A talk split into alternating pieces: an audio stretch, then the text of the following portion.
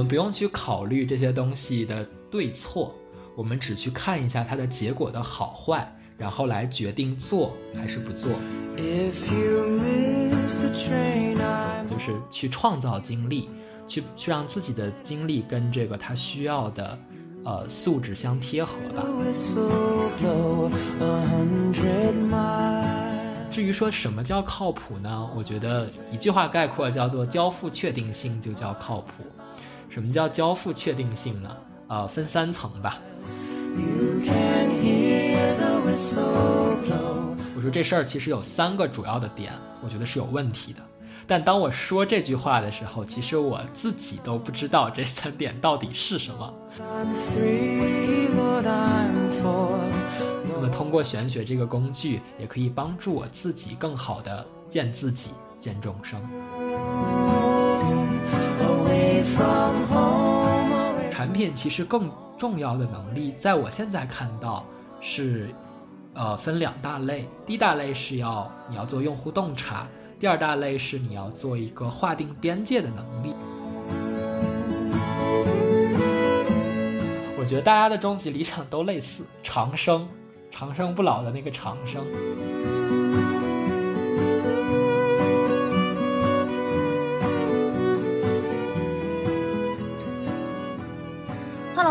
迎大家来到新一期的实习生活，我是丁丁。那我之前在二零二一年中小节那一期出前一定有跟大家提到过，我从去年底开始有看一些星座跟玄学相关的东西嘛。然后上个月我就去参加了一个有台玄学播客叫一意孤行在上海办的玄学年夜饭。然后这边要特别说一下，那一场年夜饭办的特别特别棒，表白表白。如果我们十一生活之后办线下活动的话。我也希望能够办到像那次年夜饭一样那么好，对。然后那天因为是完全陌生人的局，然后大家随机落座，然后很巧，我就正好坐在了半半同学的旁边。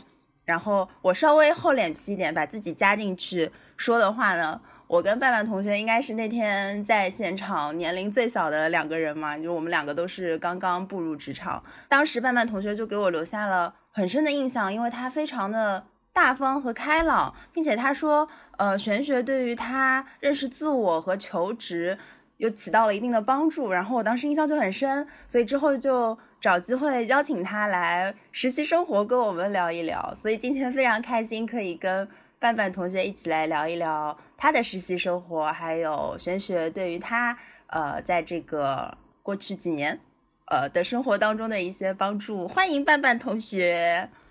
欢迎啊，好的好的，谢谢。然后大家好，我是半半，目前呢是互联网某大厂的产品经理岗的一个 offer e，平常比较喜欢玄学、桌游啊等等这些活动吧，也希望和大家多多的交流。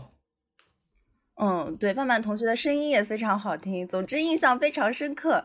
对，那我们就先从半半同学，先因为现在是 offer e 的状态嘛，就从你的。最近的秋招开始聊起好了，你当时秋招呃大概是怎么样的一个经历，然后怎么做的选择，可以跟我们分享一下吗？我之前是经历过各类型的实习嘛，所以我在秋招的时候已经明确了互联网产品作为一个主要的求职方向，所以我投递的岗位全是 focus 在互联网产品岗的。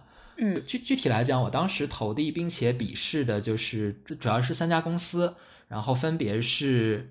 呃，一家大厂跟两家中厂，呃，最后呢，这三家也是都拿到了对应的 offer。那么到最后到 offer 选择的时候呢，我其实是参考了，比如说像业务丰富度啊，还有业务的核心程度，以及像环境的适应性，比如说组内是否有 POA 啊，或者是之类的情况，以及这个技能的可迁移能力，比如说我在这个岗位当中，我培养的这些产品的 sense。或者一些产品的技能是否可以迁移到其他的一些相关岗位？我从这三个维度主要去进行了一些思考。最后呢，我还是选择了大厂的这个岗位，因为首先这个岗位就我目前拿到的 offer 呢，呃，接触的各个业务线条线还是比较核心的啊。同时呢，我个人因为实习过嘛，就还是比较喜欢这个组，也是没有 POA 的文化。那么在可迁移能力的这个维度上呢，还是有一些 hard skill 的，因为我是需要去做一些编程的东西，啊，整体而言学习曲线还是挺陡峭的。那我自己我认识到我其实是一个风险厌恶型的人嘛，那我包括我包括选选择一些实习的地方啊，包括去选择一些赛道啊，我可能倾向于选择我做过的，这样的话风险最低，这样的话呃，包括一些收益什么都是可控的，所以我最终呢就选择了这个呃，就我目前的 offer 就这个互联网大厂，大概是这样的一个情况。呃，如果说起秋招的话，其实还可以跟大家分享的就是一些比较有趣的面试经历。就大家，大家刚听到我说我投了三家嘛，但其实这是秋招我投了三家。在秋招之前，互联网其实大家也知道还有一个东西叫 summer，就是暑期实习。当时暑期实习我也是主要投的产品，然后我是海投的，所以也有非常非常非呃就有非常多的这种有趣的面试经历吧，也可以跟大家分享一下。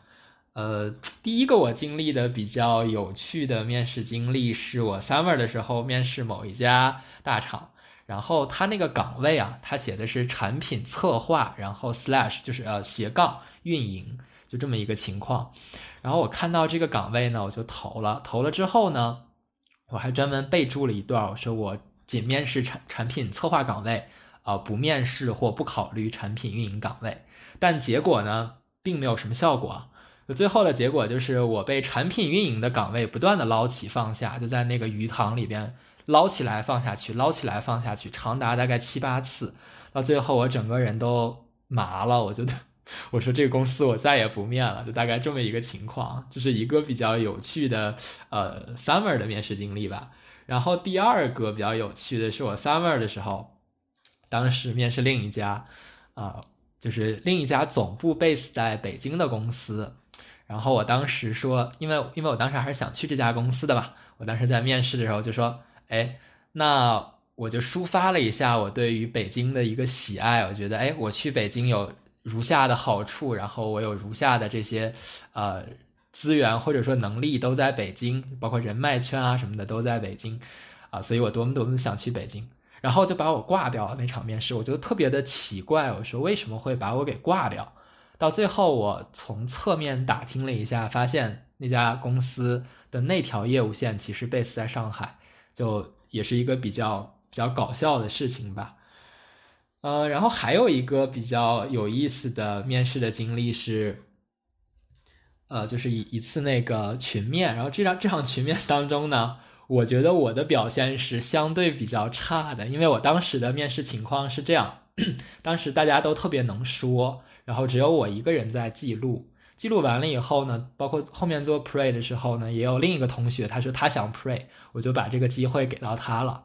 我当时觉得，那我无非就是做了一个记录的角色，包括整合的角色，那我这场群面就是群体面试，肯定是要挂掉嘛。我当时也没有抱什么幻想。后面等到群面结束，拉了一个群，我们几个面试的同学都互相通消息。但是面试最后的结果是只有我一个人通过了那次群面，就也是非常的神奇。嗯，所以我觉得这些面试当中一些有趣的经历也是可以帮助大家在包括找 summer 啊、找秋招的时候，呃，去有一颗恒心吧。因为其实我在找 summer 跟找秋招的时候，我是比较焦虑的。我当时觉得说。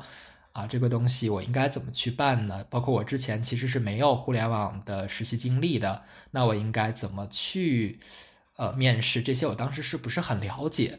那么到后边我发现，其实互联网的面试啊，更重要的就是你一定要有恒心，就你一定要多去试，多去多去看，多去练，这样的话就多准备，一定会收到一个比较好的结果，大概是这样的。哎，你刚刚说的那个第三段面试经历，真的还蛮神奇的耶！因为好像现在很多面经，包括大家都说一定要，就是有一点 aggressive，就是你要努力表现自己，不管是争取到最后 pre 的人还是怎么样。对，这个还还真的蛮神奇的。所以就是说会有很多偶然性和你不知道的因素吧？对，就不要相信什么东西一定会怎么样。对，然后刚刚范范有提到说你在。这一次 summer 之前其实完全没有做过互联网的实习，是吗？就等于 summer 直接进了互联网实习，然后拿了 return，这样。对，是的，是的，嗯，对啊。那你之前的实习会做一些什么呢？然后包括像你刚刚说到的是怎么在呃你的实习经历当中慢慢就找到说自己特别适合互联网产品这个岗位的呢？嗯，好的。我我觉得我先离题说一下背景啊，就是我其实也听了我们之前的呃播客当中的往期节目嘛，我发现其他的嘉宾真的是特别的大佬。那我的履历往这儿一摆，其实相对而言就没有那么的出彩。我首先我本科是一个呃大陆的一个一般城市的二幺幺，学的呢也是一个比较一般的专业，学的是化工。所以其实如果拿出我的本科学历来看的话，我是很难找到一个比较合适的岗位的。所以其实我在当时找实习的时候，我就。比别人要困难很多。发现就包括我高中同学，他们去一些比较好的学校，然后他们投递的时候，尤其是比如说第一段实习，因为有学长，他们有学长学姐带嘛，就发现比我要容易很多。那我当时就说，我作为一个一般学校的同学，那我怎么去找这个实习，其实是我非常大的一个卡点。我当时就盘了盘，最后呢，我就盘了盘资源，盘了盘我的能力。去进行一个投递。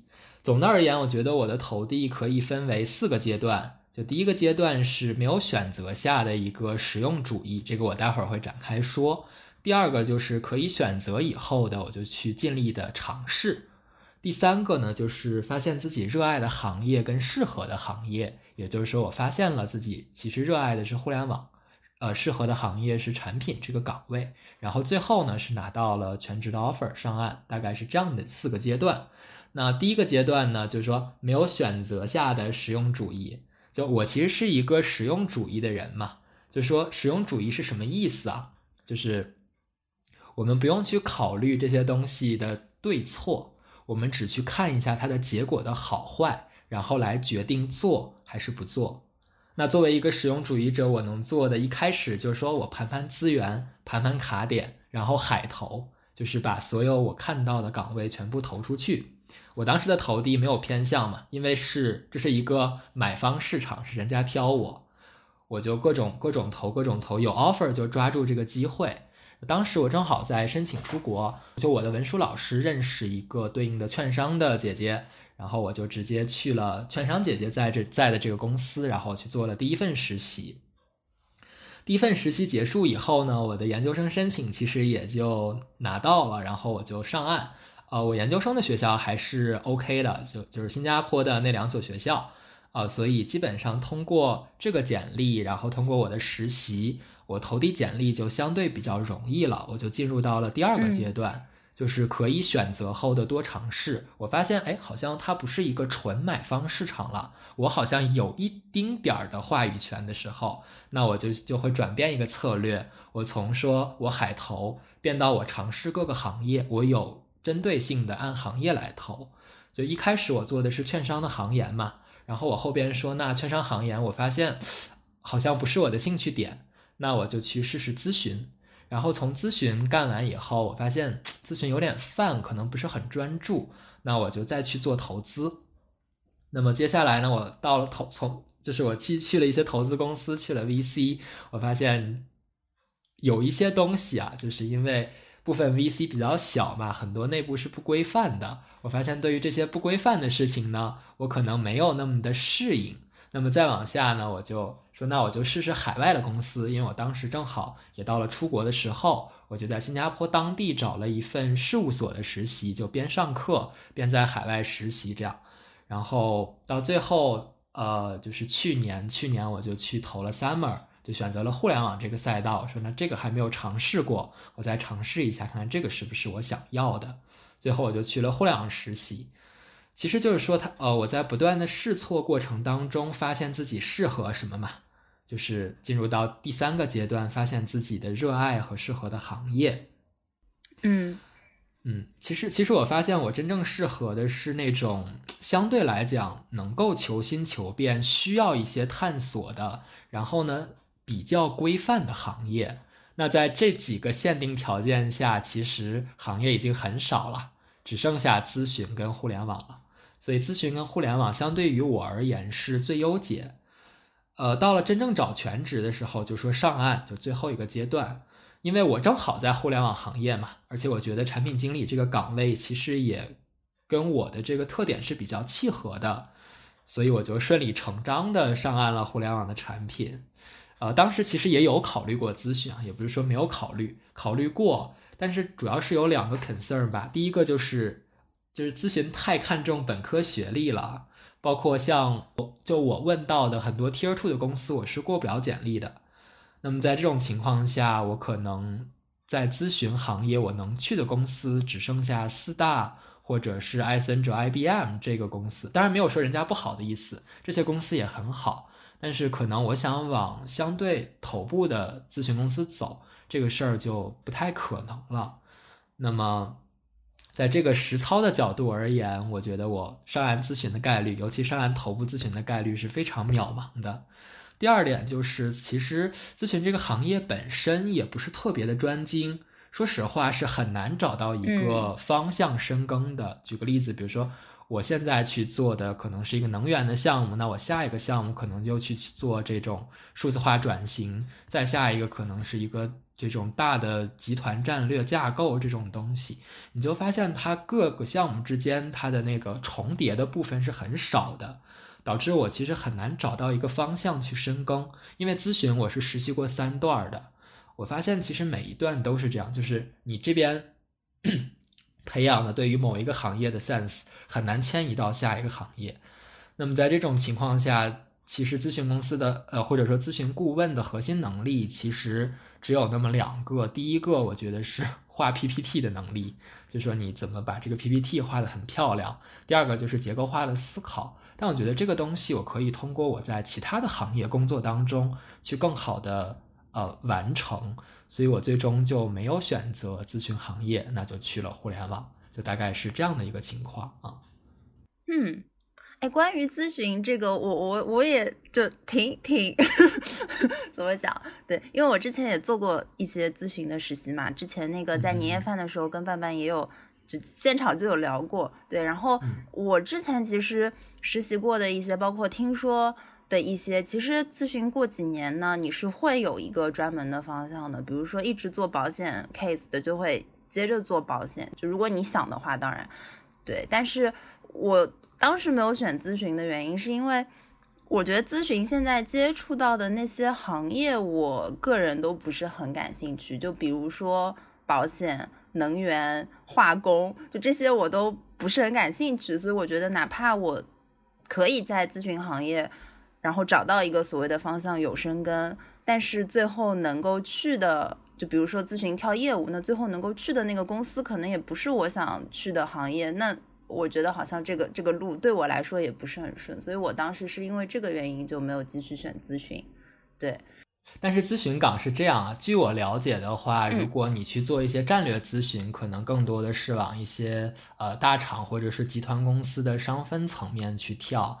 呃，但是据我了解，就我之前待的咨询公司的老板，我们现在还在联系。他们给我的反馈是，呃，如果你做数字化转型，就我最后的一个实习是在数字化嘛，那你如果做数字化转型，去做比如说企业智能化，然后生产流程智能化这种项目，你是很好往一些互联网赛道或者是硬件赛道跳的。像我之前的两个老板都去了对应的。互联网公司或者是智能硬件制造的这种呃核心公司的一些管理岗位，所以我觉得这个事儿其实也未必。嗯，对对对，我就是说对我自己来说，可能我我对那些行业或者能跳的方向，包括数字化，我都不是很感兴趣。对，但是就是说咨询也会有很多不同的可能方向嘛。对，然后因为半半同学刚刚。就大家也听到，他是通过不断试错嘛，其实跟我们绝大部分嘉宾其实都一样，就是我们几乎每一期都在说这个要通过不断试错，知道自己适合什么类型的岗位，这个这个这件事情。那你当时有 gap year 吗？因为感觉你做过非常多份实习。嗯，怎么说呢？其实是有点占了二零二零年的新冠的那个好处，因为我当时是。因为新冠，我滞留在了北京，我哪儿都去不了。我回学校呢，因为我是二零二零年毕业嘛，我回学校我也回不去，就我本科的学校。然后我出国呢，我当时也出不去，导致我整个二零二零年的前半段都滞留在北京，我就在北京一直实习了。我没有 gap，我是直接，呃，新加坡是这样的，是我们七月份开学七月份开学，对，然后到了十月份网课结束，我就去了新加坡，然后待到了第二年的五月底，然后回来的。对，明白明白。嗯，那呃，还有一个我觉得大家可能也会比较好奇的问题，因为你也说到是之前没有互联网相关的实习，可能你刚刚说到的那个呃数字化相关的那段咨询的经历会跟互联网比较有联系，对吗？那嗯，是的，就是怎么直接就能拿到互联网大厂的 summer offer 呢？这个这个实在是太难了。你当时有做一些什么样的准备，或者说面试的过程当中有？呃，注意要去表现你的什么优势？有有有做这些准备吗？嗯，其实是有的。我其实主要在简历，包括我的经历上，我做了两方面的准备吧。第一个事情就是去做了一个相关的经历，相关经历就是我去做了一个创业项目。然后这个创业项目当中呢，因为它是一个项目嘛，那它自自然会涉及到很多产品相关的东西。包括运营相关的东西，我把这个东西作为一个核心的点，在简历当中凸显出来，把我线上做的这样的一个创业项目作为它一个比较重要的点，然后敲开所谓大厂的大门，这是第一个层次，就是去创造经历，去去让自己的经历跟这个他需要的呃素质相贴合吧。第二个呢，就是我把之前的一些咨询的实习经历进行了一些修改。就是因为咨询，其实我们更多强调的是一些硬技能，比如说你记这个会议纪要的技能，或者是你美化 PPT 的技能。我我我我说的是实习阶段，实习阶段的咨询的同学，大部分做就这事儿。那我当时觉得这事儿肯定是不行的，这事儿你去投互联网肯定是要就就是要挂掉的。那我当时做了一个简历跟经历的转型，我在思考说，那我在这一段实习经历当中。真正跟产品相关的 sense 培养了有哪些？那我就把我整个数字化的那个项目做了一个结构化的处理。比如说，我的用户到底是谁？我在这个用户当中，在这个 在这一波用户当中，我满足了用户的什么需求？就我。为这个企业提了，到底是提了哪方面的效，提了多少的效？最终我实现了一个什么样的价值，以及我是怎么实现这个增量价值的？就我把我我们这个项目吃得很透，而且其实，在当时我在咨询的时候，我跟这个项目走了挺久，然后跟那些领导的关系也都不错，包括现在也在联系，所以其实当时。呃，也是在领导的，就是那那段实习经历的领导建议下，做了很多这种相关的这种项目经历的提升吧，或者说项目的这种 insights 的提升，然后通过这样的一些手段，把我的简历做了一个整体的互联网化，最终呢去投递实习，最后拿到了 offer，大概是这样的。嗯嗯嗯，啊，我觉得这个特别特别有帮助，就是说写简历。不是写这么简单的，就为什么好的简历好是当中确实要花很多心思的，对。然后呃，我比较好奇，因为听说就是阿里的那个 return offer 给的比较多，就基本上拿到 summer 就给 return 了，是是这样吗？嗯嗯，他比较吃答辩，因为我们组其实有一个同学，呃，他没有转正，但我觉得 OK 不是他的问题，是他不太善于在公共场合去做这种。答辩也好，或者我们说对演讲也好，那他在那个他在这种情况下就很吃亏，然后没有拿到，其他人都拿到了。那你在整个 summer 的过程当中有什么印象比较深的经历，然后有帮助你最后拿到 return offer 吗？嗯，我觉得最最重要的一件事就是从中到始的去想嘛。那既然这个终局已经想好了，就是要留在这儿拿到 return offer，那么前就是。通过这个终局去倒排你前期要做什么。那其实第一步要做的事情就是别急躁，先熟悉业务，就是先熟悉你到底在干什么，包括这个业务到底涉及哪些东西，以及你 到底有哪些呃硬技能是你需一定需要掌握的，这是第一件事儿。然后第二件事儿就是要明确他们要什么。举个例子，比如说像呃我所在公司的 return，它就有明确的对于一些技术的要求，因为我做的是偏 B 端的产品，它有明确的技术能力的要求。那么你在实习的这段时间当中，你是一定要把自己的对应技术能力点到他需要的这个地步的。此外呢，就是你也可以多跟领导沟通，看看领导对你的期望是什么。举个例子，比如说领导期望你是呃做 B 端的产品，然后能够快速的交付，这可能是他对你的期望。但如果你把你的所有技能都点在了，比如说我怎么去做一个美观的 PPT，或者是怎么把这个呃别人的东西拿过来，然后我去快速的吸收。如果你把这些东西都点到了领导不期望的那个点上，其实是比较危险的。这是第二个方向，就说你要明确大家的期望。第三个点就是在实操层怎么办？就实操层，我觉得一定要靠谱。呃，至于说什么叫靠谱呢？我觉得一句话概括叫做交付确定性就叫靠谱。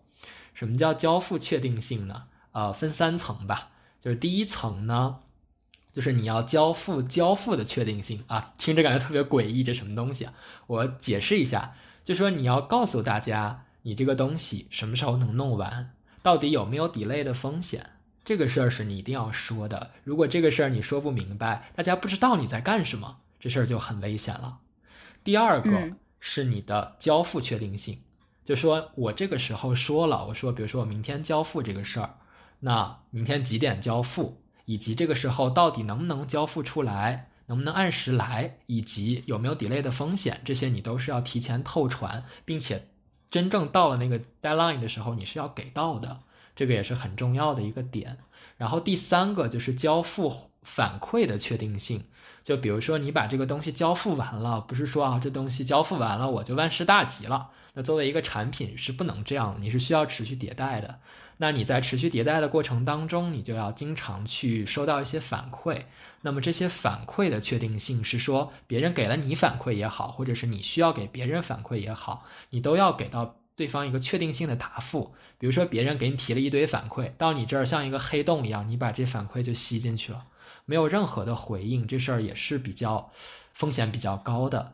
呃，如果别人没有给你反馈，那么我们就要给他们交付反馈的确定性。举个例子，就我这个产品上线了，发现大家没有意见，这事儿是不可能的，除非大家都不使用，否则大家一定有意见。那这事儿，嗯，就一定会出了问题。那问题大概率就出现在你没有反馈的通路。那么这个时候，你可以用各种方法，比如说你拉一个群，或者是干什么去处理、去建立这样的一个通路，交付反馈的确定性。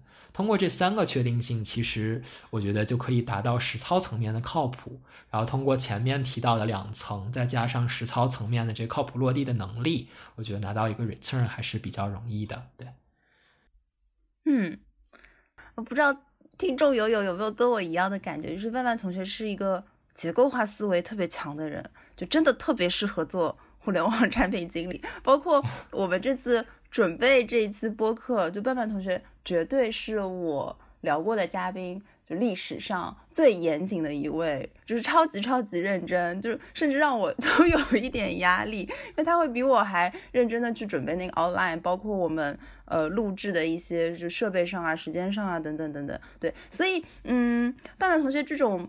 结构化的思维，就像刚刚说，比如说所谓靠谱都有三层含义。然后你最早前面也有提到说，你在选 offer 的时候也有一些呃思考维度，分成哪些哪些方面。就你这个结构化的思维是很早就有这个天赋吗？还是说后天有意识去培养去形成的呢？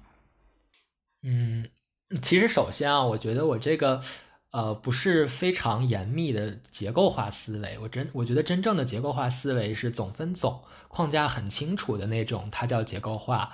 我这个我觉得充其量就是分条，就是告诉你我要以哪一个框架来说，让大家更明确我接下来会说什么。其实也是个交付 我 pray 的确定性嘛，对吧？嗯嗯。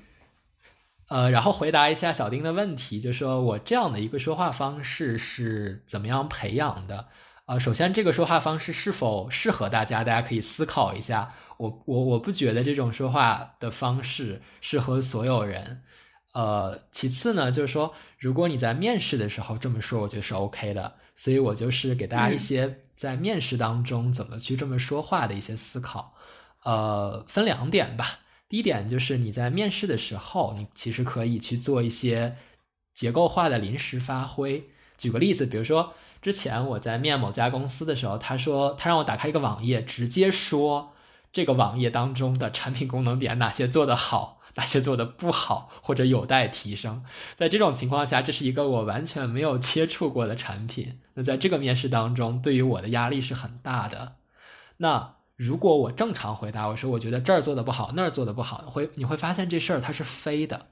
就是它是 freestyle，它没有一个范围，没有边界，那么你的答案会混很很混乱。当然，这个其实是他问，就是他问问题的人没有想清楚这个问题的难度。但是如果我们回答的很混乱，这场面试是必挂的。那我拿到这样的一个奇葩问题的时候，我当时的想法是这样，那我就先先给他说三条，我说这事儿其实有三个主要的点，我觉得是有问题的。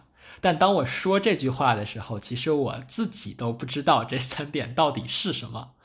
在这个时候，我在面试当中，首先我就先找，那我找到了一个主要的功能的可能呃比较好的点，我先说，然后第二个我再说。那么在最后我实在补不上第三点的时候，我会把一些相对比较小的点给它凑上去，硬凑成三条。在这样的情况下，你就会发现，在面试当中，它是一个相对比较结构化的答案。这是第一种方式啊，这种方式不推荐。但如果碰到面试当中这种问题，这种临场的根本没有准备过的问题，我觉得是可以去用类似的方法回答的。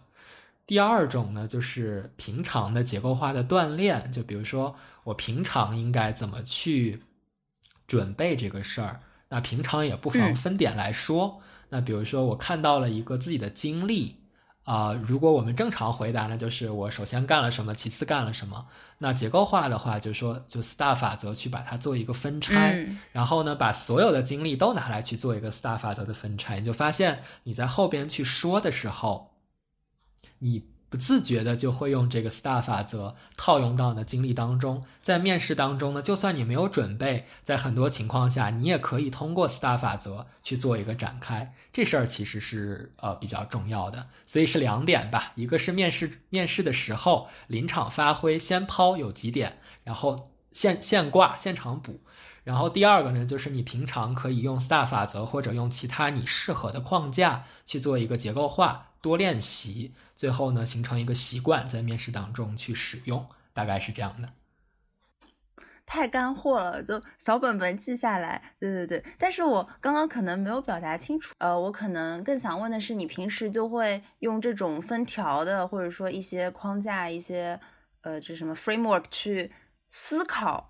很多事情嘛，就不只是你在面试的时候。嗯，我其实倾向于用各种思考框架去思考，因为其实如果仅仅用分条这一种，或者说结构化这一种思考框架，你会发现你把所有的事情都拆得很清楚，所有事情都像一个思维导图，但是它之间的一些勾连关系上，很多时候是会被忽略掉的。那么在这种情况下，我可能会倾向于。呃，相对来讲更注重它的勾连关系，然后看一下它内生的逻辑是怎么样的。当然，这个比较虚。呃，我大概就是通过这样两种逻辑跟手段去做一些思考吧。对，嗯，对。所以，呃，通过刚刚伴伴的分享，就我觉得特别明显，伴伴就是一个特别喜欢思考，你就是很适合做互联网产品经理。嗯嗯嗯，对。呃，所以后面可能就会聊到跟。呃，开头介绍我和伴伴怎么认识的这个相关的话题就是玄学。那其实我之前跟伴伴聊过，然后他说玄学有非常大的帮助他认识自我。所以像刚刚伴伴表露出来的，比如说他自己非常喜欢思考，然后他有说到自己在求职的时候比较偏向风险厌恶型，然后包括在呃看一些。呃，事情上面是比较实用主义者的，就是直接去看结果，就等等等等这些了解自己的方面的过程当中，你觉得玄学是怎么帮助你的呢？或者说，我们可以先从你对玄学现在是一个什么样的看法开始聊起。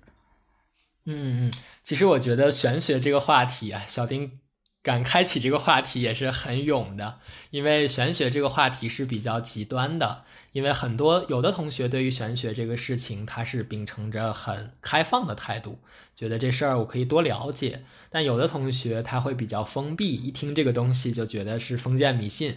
所以我先帮小丁澄清一下，我们并不是说。鼓 鼓吹大家相信什么封建迷信啊？没有这个没有这个意思。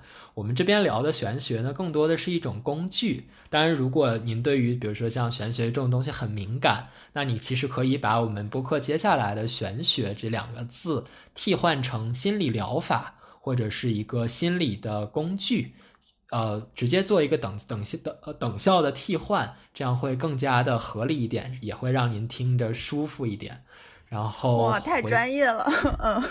然后回归到问题吧，就是说什么是玄学啊，或者说是什么什么是玄学这种心理工具？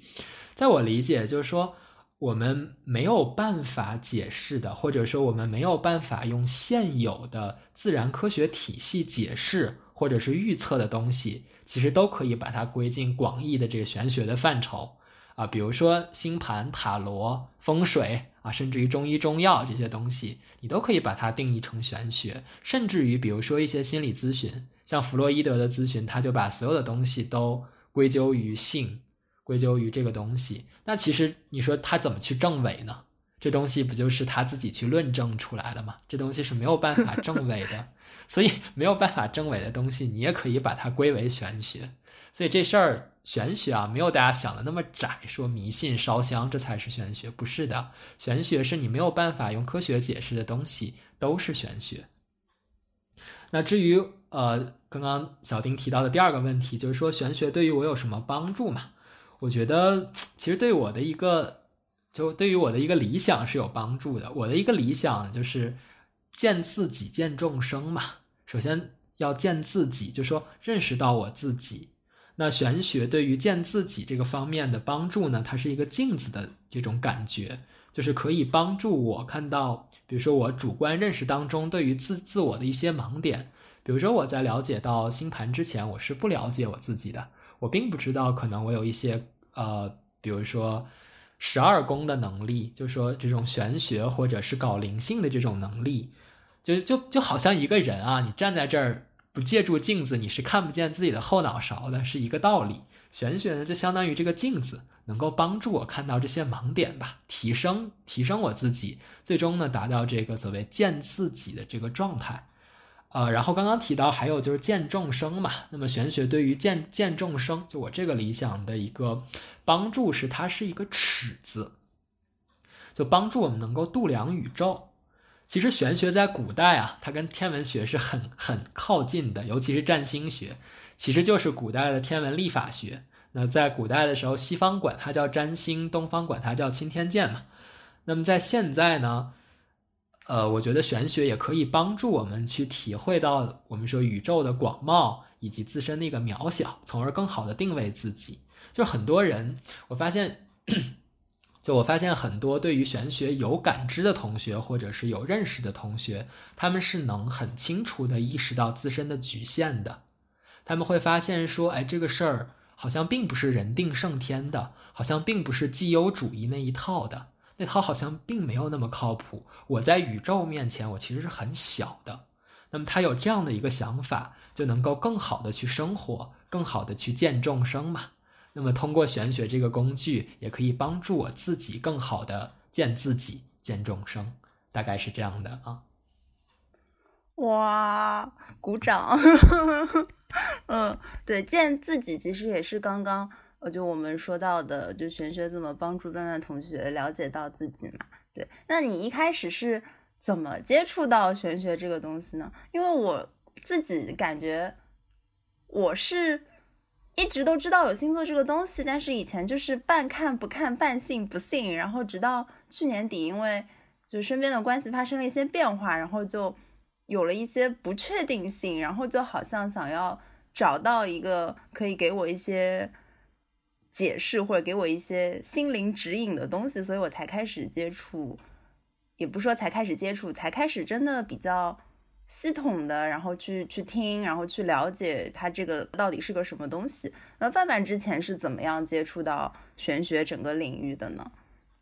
我其实接触到玄学这个领域的经历本身就很玄学，为什么呢？我是通过小宇宙，就是一个播客平台的推荐算法，它给我推到了首页，我听到了一个播客叫《一意孤行》，就是我跟小丁同学结识的那场饭局的那个播客。然后呢，我就点击，然后听了他一期，我觉得，哎，这个事儿其实还挺有意思的。那我就开启了我的所谓玄学大门吧。其实，在我听《一意孤行》之前啊，我说实话连星座都一知半解。我只知道啊，好像有十二个星座，但是它们分别代表什么啊？包括风水啊、什么八字啊这些代表什么，我是都一概不知道的。呃，我就是通过这样的一个手段，或者说一个非常玄学的机会，了解到了玄学。对，啊，然后接下来其实就是说。啊，那有的同学听到了玄学这种播客或者玄学的故事以后呢，他就会说：“那我是不是就如果有的人他抱成抱秉持着一个抵触的心态，他就会想说啊，这东西是迷信，我就不相信它。但是对于我而言呢，我相对来讲是一个实用主义的人嘛，刚刚说过，那我其实是不做价值判断的。我觉得这事儿可能有道理，它可能不好不坏，就说它没有好坏之分。”我只是看它最终的结果。那我听了一意孤行以后，我觉得这事儿对我有帮助。我觉得，哎，这个东西还挺妙的。那我就去试一试。所以我就找到了一意孤行的主播，然后去做了一个星盘的这种，就找他们帮我看了看盘，同时呢，也做了一些塔罗牌的一些抽取工作。啊，我发现还是比较准的。我发现对于我个人而言，还是相对比较有帮助的。那经过这一轮以后，我觉得这事儿是可以去做的，因为我个人验证了它是有，它至少对于我而言是有一定帮助的。那我就去做，实用主义者嘛，我不考虑它好坏，我只考虑它有用还是没用。我觉得它有用，我就去做了，然后我就去研究了玄学。嗯，我我我反正一直是这样的一个心态，就是说一个事情，如果你无法判断它到底是有用没用，也不知道它怎么样的时候，先别给价值判断，先去试试。如果真的有用，就去用；如果没什么用，就可以退出。这事儿是比较灵活的，就是不要拒绝一个能够带来价值的工具嘛。我就这个想法。如果这工具万一对你有用呢，对吧？嗯。就有的人说玄学可能只有心理价值嘛，但是只要心理价值或者说这个心理安慰对于我而言有用，那我依然会使用这个工具，大概是这样的。嗯，哎，我觉得你确实还想的蛮深的。那你说你有提到找那个贝拉做那个星盘嘛？然后那你看下来你自己是一个。什么星座，然后大概是一个什么样性格的人，然后跟你现在在生活和工作当中表现出来的，是不是就真的很像呢？哎，这个问题其实挺广的，而且我理解我们播客其实很多人是不了解星盘这个东西的。我觉得我先得说一下背景，然后我再说一下我到底看盘是什么样，最后对于我有哪些帮助吧。啊，那其实星盘这个东西，我简简单给大家介绍啊，就是大概三分钟就介绍完了。呃，大家如果对于占星没兴趣，就可以跳过去。占星学我理解的原理呢，就是根据不同行星和宇宙能量对于人的影响进行解释的一门学科。那么大家听完依旧云里雾里啊，没有关系。我简单介绍一下星盘吧，这个大家听到的比较多。首先，星盘是个啥东西啊？星盘你可以把它想象成一个披萨饼，它就是一个饼啊，就一个饼状的东西。然后呢？这个星盘呢有三个要素，第一个要素呢是十颗行星啊，分别就是太阳啊、月亮啊、金木水火土，然后天王、海王、冥王啊这些行星，这是第一个要素。第二个要素呢就是十二星座，就大家知道的，比如说呃水瓶、天秤、双子这些星座。然后第三个呢就是十二宫，十二宫呢就是十二个宫位，就比如说像命宫就第一宫，包括十二宫像玄学宫这些呢就是它的。第三个要素，这三个要素加起来，然后形成了你的一张星盘啊。当然，大家听完以后觉得还是不知道我在说什么，那么我可以给大家两个思路啊。第一个思路就是你随便找开找到一个所谓的算星盘的软件，你把自己的出生年月日时分和地理位置输进去，你就会生成一张自己的盘，你一看就知道那是个什么东西了。然后第二个，我给大家去做一个所谓的思想实验，啊，这个事儿就星盘这个东西啊，是你出生时刻，就你比如说在呃北京市朝阳区出生的啊，比如说呃北京市朝阳区零八年啊十二月五号。呃，上午八点，可能就这个时候出生的，那么这张星盘对应的就是你出生那个时刻你头顶的星空的状况。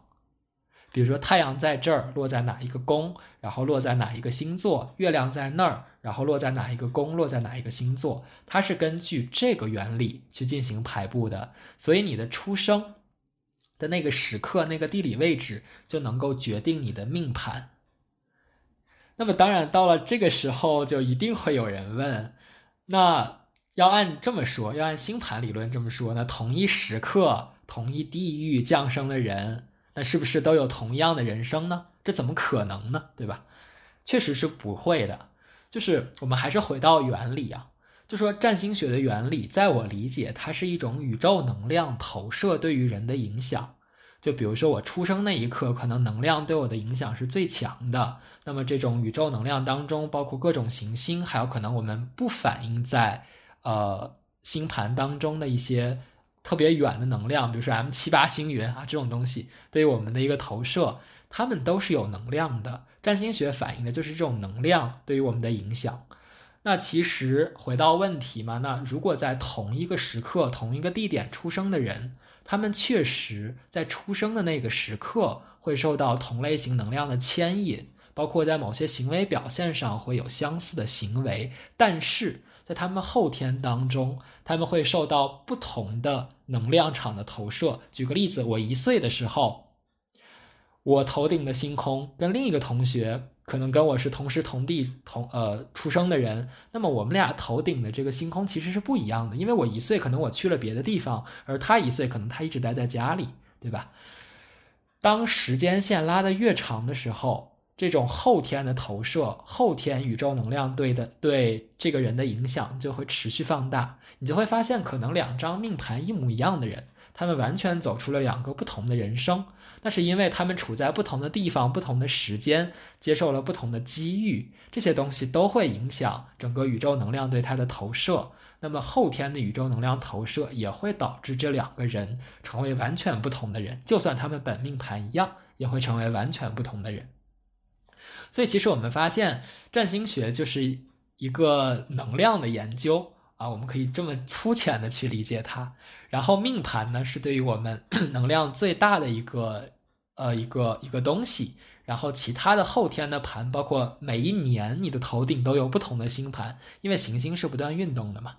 那你每一年头顶的星盘都对你有能量的投射，最终呢会对你有一个呃不同程度的影响，导致你有各式各样的起起落落嘛。大概是这样的。嗯，学习了，嗯。就其实我的星盘大概是这样的，就是，呃，行星当中最重要的两颗当然是太阳跟月亮，因为一个是质量最大，一个是离我们很近，所以它对于生活在地球上的我们人类而言，能量是最强的。那我就通过日月先来介绍。那像我像我个人的盘，我的太阳其实是在十二宫，然后落在水瓶当中的。那其实十二宫我们知道是一个玄秘宫嘛，就是搞玄学啊、搞灵性啊这些东西。那说明其实我在外显的性格当中就有这一块的能量。而我的月亮呢是落在 二宫，落在白羊的。白羊是一个相对比较风火象的星座。那其实通过日月来看的话，呃，我们可以看到太阳就我外显的自我是对于玄学这事儿是比较看重的。然后。内在的话，比如说像月亮这个东西，它就是内生的自我，或者说我自己是怎么认识我自己的。我内生的自我其实相对而言是比较烽火的人。那么我自己而言，就我别人感受不到，但我自己知道我比较 容易急躁，但我会通过外显的自我去压制这种急躁感，不让别人能够感受到，但我知道我还是不舒服的。那么月亮呢，就是给到了我这样的一个信息。然后此外呢，像其他的像水星啊、呃金星啊，水星是主表达的嘛，这些我就不再展开了。我说一些我星盘上比较有特点的，比如说像木星。木星这个东西呢，它是主就是主逻辑思维多一些。那么木星的话呢，主要掉落在第一宫，我的木星是在第一宫的，然后也是落在水瓶座。那其实一宫的能量是非常强的，就导致其实我的木星能量很强，我的逻辑思维会压制很多东西。所以你就可以看到，包括我在研究星盘的时候，我也是相对于倾向从原理出发，从逻辑入手去思考它，而包括解解决一些大家的问题，大家问到的一些本源的问题，比如说。如果俩人出生在一个地方，同一时刻呢？难道命运就一样？或者是比如说，那是不是它只是一个心理作用？它对于我们有什么帮助？等等这些比较尖锐的核心的问题，从原理层出发的问题，是我比较感兴趣的，也是我在做星盘的时候会 倾向于解答的一些问题吧。对，不过我现在 这个星盘的能力还是有待提升的，如果有说错的地方，也希望大家多多包涵。然后回过头来，就说我木星在一宫，在水瓶，水瓶又是个风象星座，那相对而言，我的木星能量很强，压制其他，就导致其实在我接触到一意孤行之前，我的太阳自我，就是我对于玄学的兴趣，都完全被淹没掉了。我完全不知道我可能有这方面的能力跟天赋。那么通过看星盘，其实也发现了说，哦，我其实是有这个能力的，而且我的十二宫就玄学宫是非常的满的。不光有太阳啊，还有包括像天王、海王，我是全部落在十二宫的，啊，包括像我的那个水星也是在十二宫，所以你就可以发现，所有这些行星在十二宫，导致我玄学宫的能量非常强，啊，就大概是这样的一个状态。也通过看星盘了解到了自己其实有这方面的能力，那我就去尝试着去开发一下自己的能力嘛，大概是这样的。我赶紧赶紧看了一下我自己的，看星盘是一个比较大的工作。如果真正要系统的去解一个星盘，呃，首先那个看盘师看盘可能也得看大概半个半个小时到一个小时，然后他给你解读可能又要到一个半小时到两个小时左右了。我觉得咱们播客就不要 覆盖这么多了，就简单说说重点好了。嗯对对对，哎，那你那个现实生活当中，就是会用星座来去帮你做一些，我觉得不能叫决定吧，就是比如说，呃，我之前看到过有人在极客上说，他就会非常喜欢和土象星座的人一起工作，因为土象感觉都比较踏实跟认真，然后或者喜欢跟天蝎座的人一起工作，因为天蝎座怎么也不叫心思比较重，就是那个那个感觉也是。比较工作狂，就就你会，就是用用这个星座就帮你去，嗯，怎么讲判断一些事情，或者说形成一些喜好嘛？呃，是这样的，我对于星座的了解也没有特别深，所以我对于玄学，包括整体的这这一套理论体系，我的思路是这样的，分两层嘛。第一层就是说，呃，这个东西我不尽信。就说我不会经常说，我出个门儿我也看看星盘，看看塔罗，我到底应该怎么出门儿，或者我工作当中这个人是什么星座，我通过这个去判断我跟他合作与否。我觉得这事儿不太靠谱，所以我不会这么做啊。我还是通过实用主义的判断，我说，哎，我觉得这个人工作能力还挺强的，那可能我跟跟他合作会比较愉快，那我可能更倾向于跟他合作。对我还是一些理性判断会多一些。那至于说我什么时候会用到玄学这个工具，就是我没有其他抓手的时候，我会用到这个工具。举个例子，就是说我认识自己的时候，这事儿其实是很困难的。一个人嘛，是很难看见自己的。那我可以，我就会使用玄学作为一个镜子来看看我自己。包括叫见众生的时候是很难的，因为众生太泛了，我是没有一个东西去我了解所有这些事物的。那玄学作为一个尺子，可以去帮我度量，所以在这种比较宏大或者是比较涉及核心议题的时候，我会使用玄学。但日常的一些生活当中，我用玄学会少一些。可能如果比较贴合小丁你描述的例子的话，我理解是我会在每个春秋分、冬夏至的时候，我会去算一个四季牌，就是拿塔罗去算一下四季牌，大概看一下接下来这一个季度我的运势会是怎么样的，我什么样的能量会强，什么样的能量会弱，帮助我去做一些调整，大概是这样的一些思路。对，嗯，哎，所以当时呃，你选择那个产品岗，就不管是。就是大方向来说，选择产品作为你的这个职业规划，或者说精确到当时你在这个 summer 的时候要做这些 offer 上的选择，就当时有用这个塔罗牌帮你做选择吗？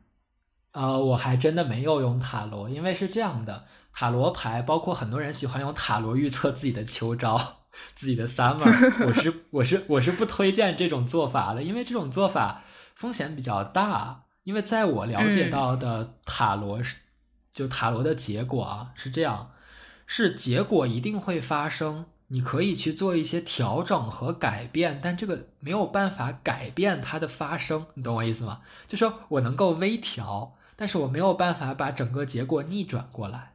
那我如果比如说有的同学喜欢说我拿塔罗去算一算这秋招，那万一啊，我说万一你算出来一个特别不好的这个。牌位这三张牌拿出来特别差，那你应该怎么办呢？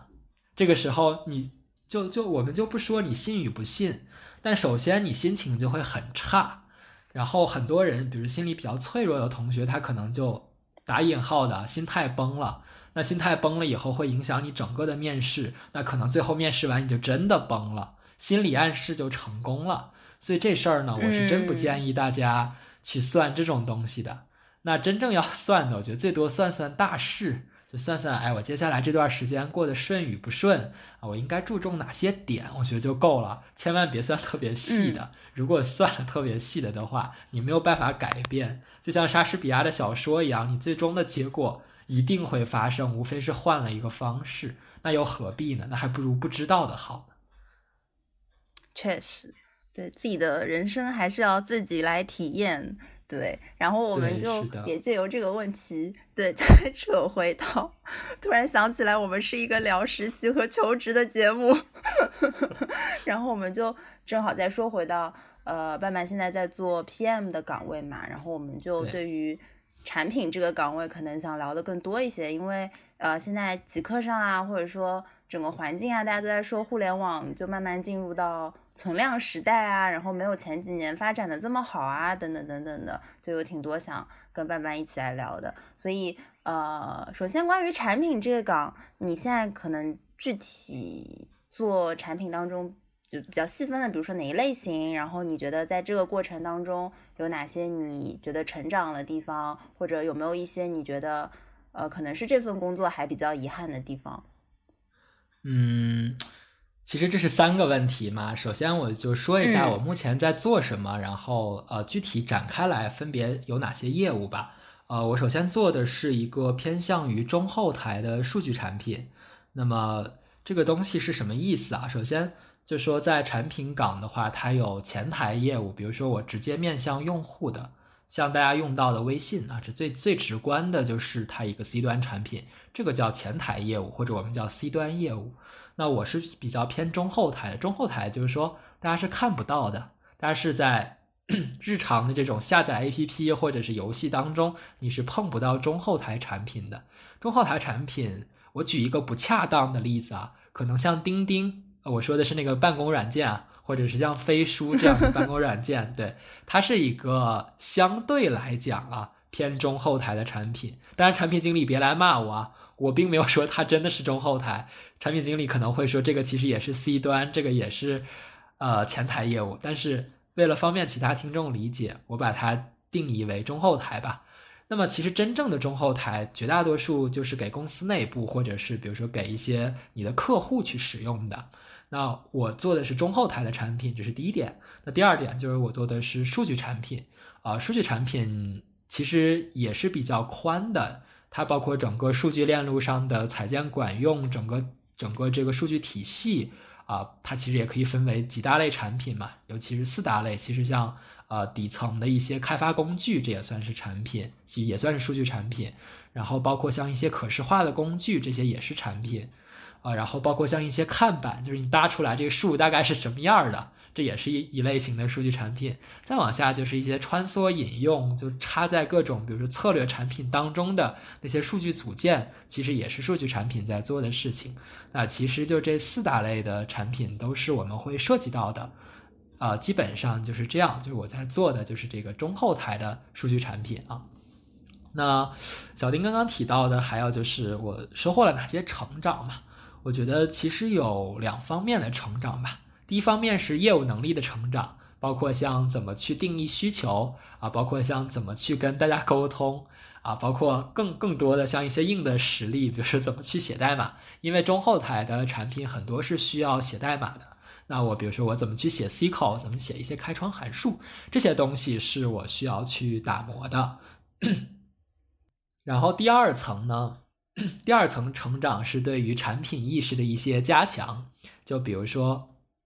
像对于产品的一些 sense 的建立，以及对于用户的一些呃洞察的建立，比如说，像我一开始在我面试的时候，我对于产品的理解就是说，那我们就根据我们调研的结果，就用户调研的结果去做需求好了，这不就产品吗？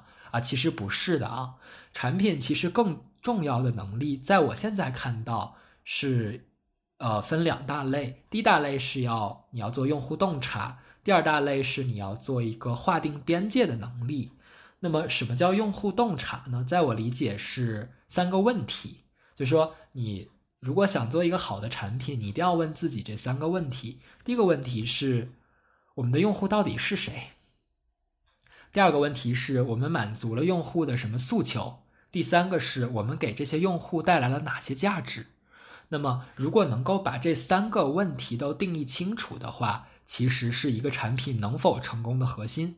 就很多产品，它你发现一上线就死掉了。那很多情况下，就是因为它没有定义出它需要它真正的用户是谁，它真正满足那个痛点是什么。的需求到底是什么？很多产品经理是不清楚的，或者说，呃，不做产品的人是不明白的。那么在这种情况下，就会导致 市面上出现了非常多那种大而全的产品。你就发现那种大而全的产品有一个共性的特点，把所有的东西都做进来了。他想做一个互联网出来，做的太肉乎的产品呢，就是吧，天生没劲儿，没劲儿呢，就导致你单点的需求打不透，然后就导致用户慢慢就不使用了，然后这个产品就。就走向了他生命的终点，就经常会有这种情况出现，所以用户洞察这事儿真的是很必要的一个产品能力，这是我目前的一个体会。然后第二个就刚刚提到的，像划定边界的能力，其实我理解产品经理一定要学会划定边界，像像你做这个需求，你的需求边界到底是什么？哪哪哪一部分？需求是额外的需求，你可以通过排期去解决，而不是本期解决。就你一定要把你的核心需求定义清楚，包括你的功能的边界是什么。因为一个功能，如果你要把它展开，它可以做的非常的大。那么作为一个产品，你一定要把它的边界切割出来。呃，还有就是，例如像资源的边界是什么，这个也是要定义的。比如说你做一个产品，你如果不考虑资源的话，那我一定是。有海量的资源，我全部用上，然后把它做出来，但这事儿是不靠谱的，是不不可能的。那么在这种情况下，我们一定要把资源的边界切割出来，告诉自己啊，我就这么多人日，我只有这些设备。那么在这种情况下，我应该怎么做？怎么去找到在资源边界下的最优解？这也是非常重要的能力。那么其实回过头来，你发现除了一些我。最一开始提到的那些核心的基础的能力，比如说像写代码什么的，更重要的就是这两个核心能力。这两个核心能力，用户洞察和划定边界，其实就就我目前理解啊，是一个产品经理比较重要的能力了。对，那这些呢，也是在我这次实习当中有过一些成长的啊，我就不展开了，时间关系。然后刚刚小丁也有提到说有一些遗憾的地方，就说我在实习当中有没有什么遗憾的点？呃，我其实想了一下，还是比较少的。但如果硬说要有遗憾的点的话呢，那就是我其实离 C 端是比较远的，因为我做的是中后台，就我离 C 端这种大量用户的场景是很远的，就导致呢，我其实是很难很难去跟用户面对面有这种建立链连接的可能性的。那么在这种情况下，我可能啊，我仅仅说可能，会不会慢慢的丧失对用户的一些洞察？这事儿我是觉得值得我警惕的，所以我也会经常的去看一些文章啊，看一些 C 端的产品经理他们在极客啊或者在自己的公众号上分享的一些内容。那么我会根据这些内容去补充一些自己 C 端的知识，然后让自己保持这样的一个对于 C 端产品的一个 sense。嗯，那如果之后有机会，你会想转 C 端产品经理吗？呃，我还没有这个想法。我是这么想的，就是其实无论 B 端，无论 C 端，它其实做的都是一件事儿，就是要划定产品边界以及去定义用户需求嘛。就刚刚提到那俩能力。那么无论 B、C 如果都是类似的话，那我觉得其实这事儿就没有那么重要了。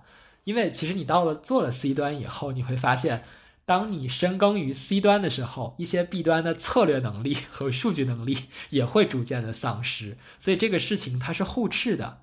那如果能够同时保留，当然最好。但在目前的情况下，作为打工人的情况下，我觉得这个概率是比较小的，一定是要做取舍的。那 B 端而言，策略跟数据的这种能力，对于一个产品经理而言是很难通过自己的阅读来培养的。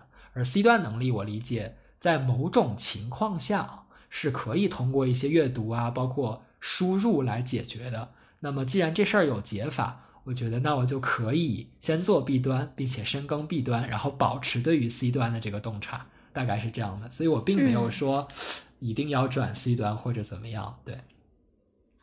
嗯嗯嗯嗯，对。然后前几年也正好是，呃，大家对 PM 岗追逐的非常 火热的这么这么几年。然后今年很明显，包括呃极客上，包括呃总为大家讨论的这个这个话题上面，都觉得就是互联网是不是呃到下半场了？然后 PM 这个岗是不是？没有以前那么打引号吃香了，爸爸，你对这个互联网行业现在这个环境有什么看法吗？呃，因为我身在这个行业啊，所以我有有一些观点我是不太方便输出的。但是就我目前而言来看看待的话，我觉得首先这个行业是否火热这个问题本身是值得探讨的。就刚刚小丁你说这个行业是否真的火热？呃，互联网这事儿，你如果把它狭义的来看，你可以把它理解成一堆 App；但你如果把它广义的来看，那其实它涉及的面儿是很广的。比如说像小米这种，你说它是互联网公司吗？其实也算吧。那么它也算制造公司吗？其实也算。那么在这种情况下，嗯，我觉得是有冰有火吧。有的赛道确实是，呃，塞的比较满了，可能。没有那么大的发展能力了，比如说 社交啊，是吧？微信已经占住了头筹，然后 QQ 作为补充，这个事情这个赛道上就很难再出新巨头了。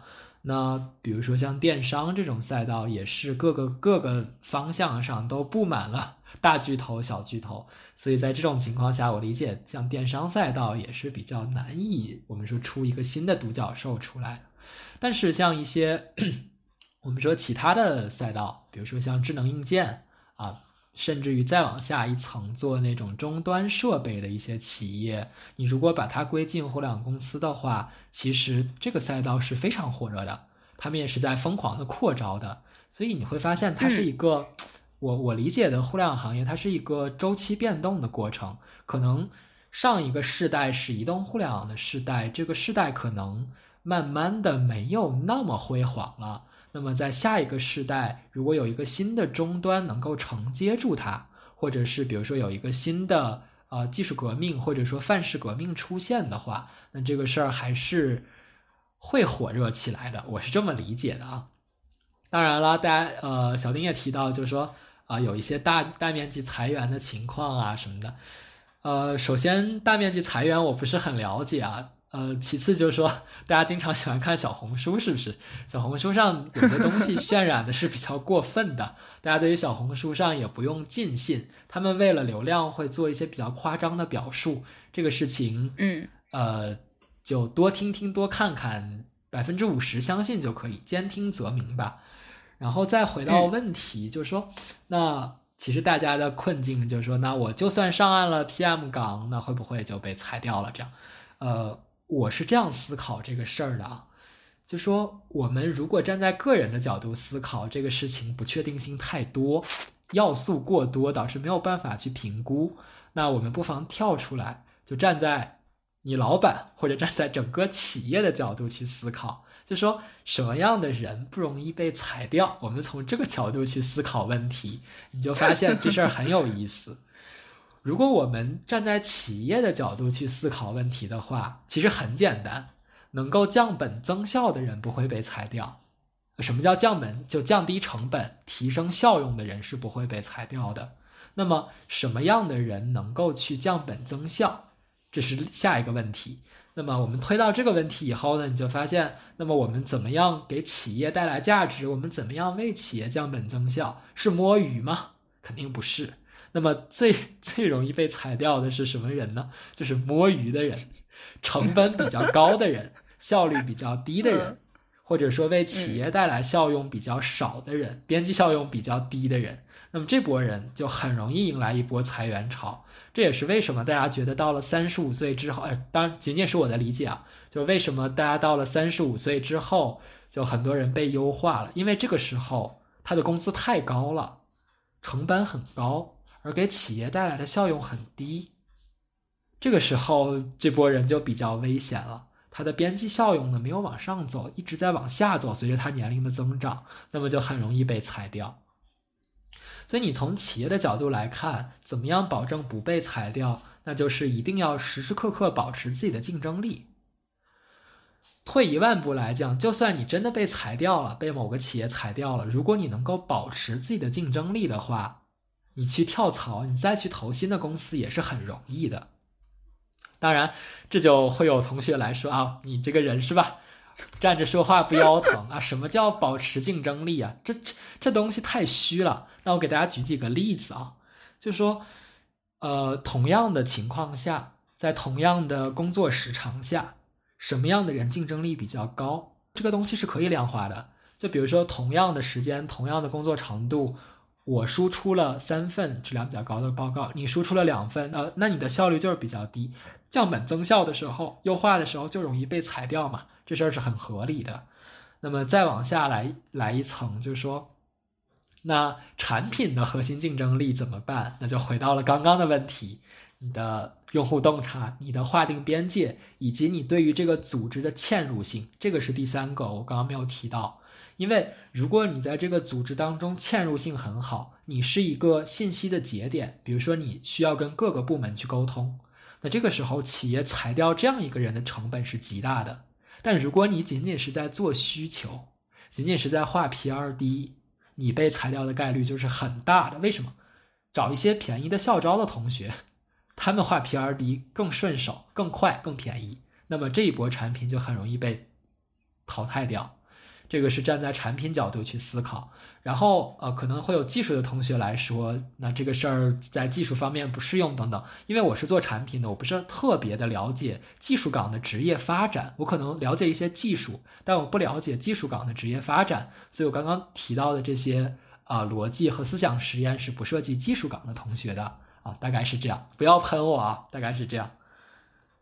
嗯嗯嗯，然后之前我们其实就写在提纲里，想问伴伴的一个问题，就是呃，你未来职业方向除了 PM，可能还想尝试什么，或者说呃，最终想做什么？但其实伴伴刚刚已经也给到我们答案了，就是他觉得 PM 其实就是很适合他的，所以现在也没有想要呃转其他岗，或者说再尝试其他的工作，对吗？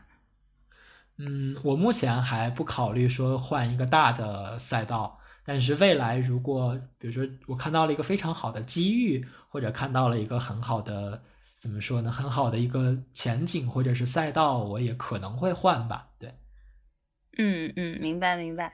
那你的终极理想是什么？就不一定要和工作相关，你有想过吗？啊，这个事儿如果是跟工作没有关系的话，那我觉得大家的终极理想都类似，长生，长生不老的那个长生，就是南屏爽文哦，没有没有，主要是主要是这样的，我觉得，呃，我我再讲一个比较宏大的东西啊，就说呃，现代科技它其实给我们带来的一个增量啊，是它缩减了空间，什么意思呢？就说。我们可以从一个地方到另一个地方，我们有更快的方式，有更多的方式，有更便宜的方式可以去了。举个例子，以前从北京到一次到一趟杭州，那是需要乾隆是吧？然后耗费巨大的财力，然后才能够到达杭州的。但是现在的话，你发现现代科技极大的缩短了成本，极大缩短了时间，那么空间这个维度。对于现代人而言，不是一个特别大的问题。我指的是在地球上，不是一个特别大的问题。但是在时间维度上，你发现其实我们在时间维度上仅仅是把寿命延长了，我们并没有把时间维度作为一个向量去把它思考进来。那如果我的呃，如果我们能够像利用空间那样。能够把时间利用出来，或者说我们能够长生的话，你会发现很多事儿它会变得很有意思。比如说，一个问题出现了，那么你是一定会有答案的。为什么呢？因为时间是无限的。这个问题再难，只要你用你无限的时间去消化有限的知识，你就会发现这个问题你一定会解决它。所以，其实很多之前的问题就不再是问题。如果时间是无限的，很多的科技其实是可以发展的。举个例子吧，呃，比如说像数学，数学很多，就我跟数学专业的同学聊，他们说，其实很多人到了四五十岁才能够把他这个细分领域的数学的所有理论都学完专精，但这个时候到四五十岁，他已经没有精力再往下做科研了。尤其数学这种学科，他很难再往下再进一步了。就他摸到了边儿，但是他推进不了，这事儿是很遗憾的。但如果时间是无限的，那么这个事儿它一定会成，因为我刚摸到边儿，我还有无限的时间去推进这个事儿。你会发现，整个科技会迎来一个蓬勃式的发展。啊，当然了，你说长生会不会导致一些社会问题啊？社会伦理的道德角度的一些问题，这事儿呢，我觉得我们要发展的来看，就说，那你说科技的发展，我，发明了飞机、汽车、轮船这些东西，那会不会导致很多的原始生态被破坏呢？会啊。那会不会导致全球变暖呢？会啊，你的汽车尾气啊什么的。但这些东西，我理解是我们可以通过发展慢慢去解决的。长生带来的原理，呃，就带来的伦理问题，也是可以去慢慢去解决的。这事儿，我相信人类的制度建设可以把它制度化。但是，更重要的是，我们没有办法长生。所以，我的终极理想就是能够长生，然后从时间维度上去更好的思考这件事情。对，嗯，哇哦，哇哦。哎，那个索斯他是不是也在也在研究这个长生？啊，很多人都在研究长生。其实，呃，就我理解的话，当一个人的物质条件极度充裕的时候，那么他唯一的理想就会只剩下长生，或者是变得变得非常出名。但是非常出名也敌不过长生这个本源的愿望。嗯嗯嗯嗯。好，那最后也呃，相当于我们一个节目惯例了，就是请范范给我们呃学弟学妹，或者说啊，其实还有一些初中生、高中生在听我们节目的，对，就可能更小的学弟学妹，可能给他们一些呃，不管是求职或者整个生活、人生上送一些话，或者对，就是我的一些思考吧，就是呃，既然其实我们的用户是三波人嘛。第一波人是在职的同学，那在职的同学，我也是职场新人，我们就一起进步跟努力吧，没有什么要分享给大家的。然后第二波人呢，就是呃，比如说一些在读的学弟学妹，那么这些学弟妹们，我我我其实有一些想法，就说，别急。呃，很多人是非常着急的，觉得我一定要怎么怎么样，或者是我一定要达成什么什么什么。其实没有必要着急，慢慢来。呃，但更重要的事情是在大学的时候建立一个自己的地图吧，就是对自己有一个认识，对人生有一个规划。当然不是说啊，我之后要挣一百万这样的规划，而是说我到底想要什么，我到底喜欢什么啊，然后给到自己一个方向。那么我通过这个方向。我就可以不断的努力去寻找资源，进而去进步。我说的这个对人生有规划是这个意思。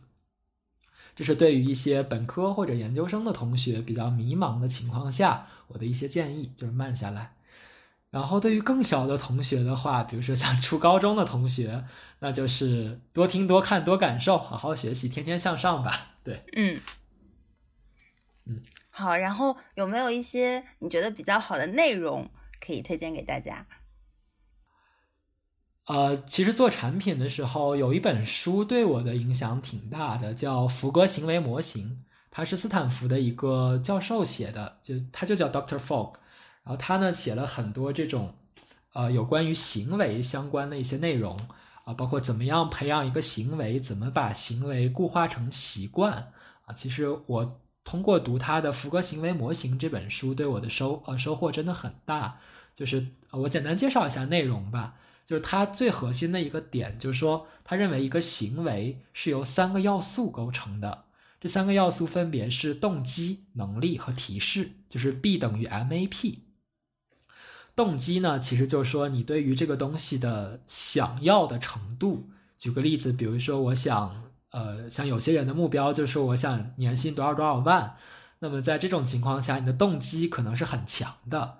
那么你有什么样的能力去实现它？比如说我现在有什么样的一份工作，或者是我有什么样的投资，我可以实现它。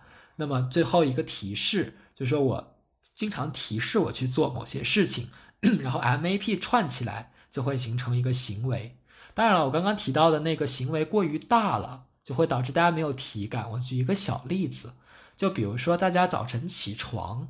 可能都会有一个 刷手机的习惯，或者是晚上睡前有一个刷手机的习惯，一刷就停不下来，啊，这个事儿就会是很多人的困扰嘛。那么我们通过福格行为模型怎么去处理它？B 等于 MAP，那么我们一一项一项来拆。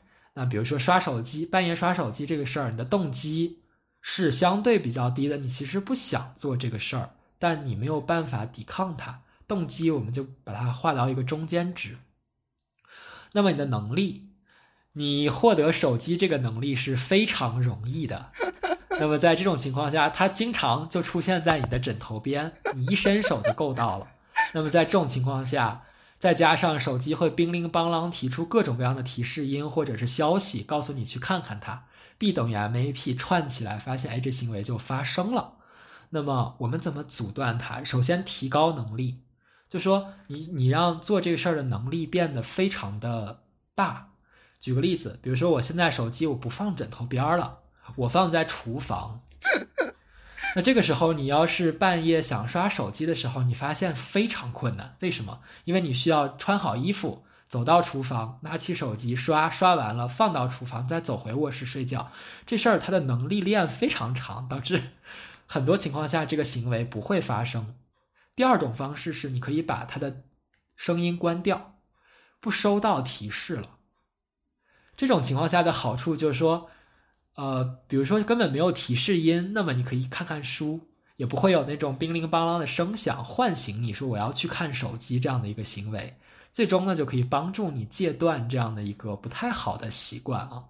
这就是福格行为模型最小的一个应用。当然，他除了这个。行为本身，他还提出了怎么样通过行为把它迭代成习惯，包括怎么固化一个习惯等等。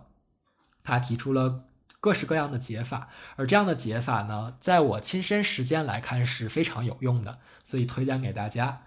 然后第二本书呢，《三体》吧，相信大家也都知道，《三体》我倒是我我我我我推荐的点倒不是因为它的故事情节，或者是因为它的呃这种。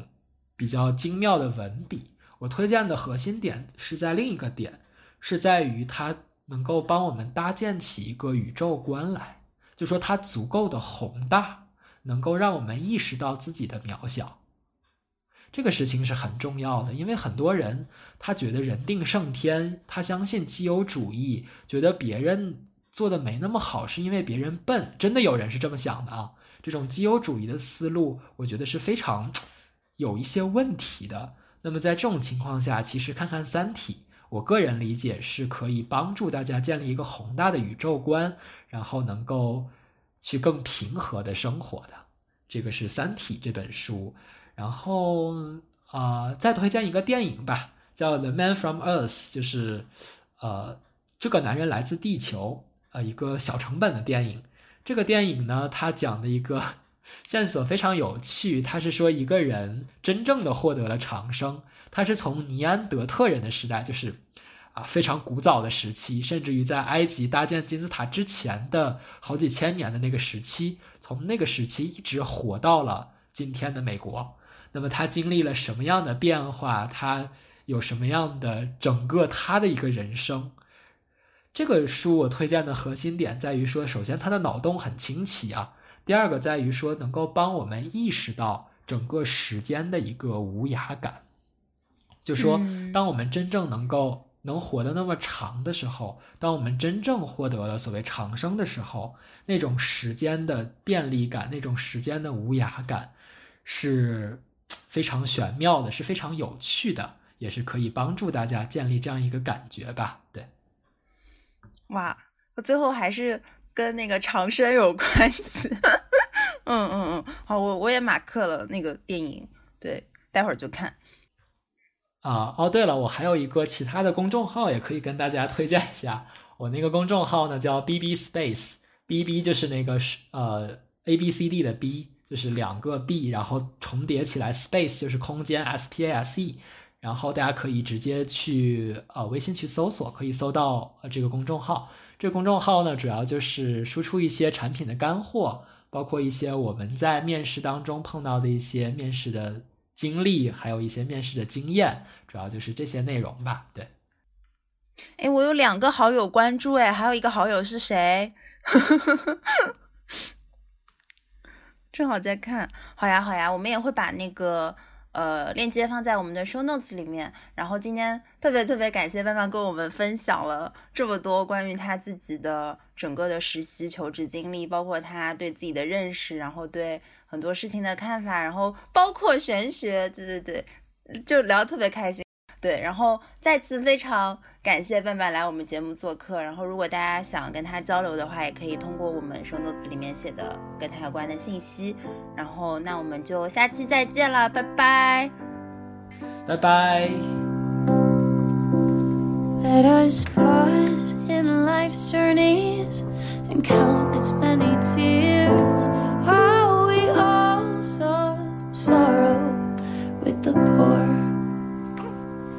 There's a song that will linger forever in our ears. Oh, hard times come again no more. Tis the song,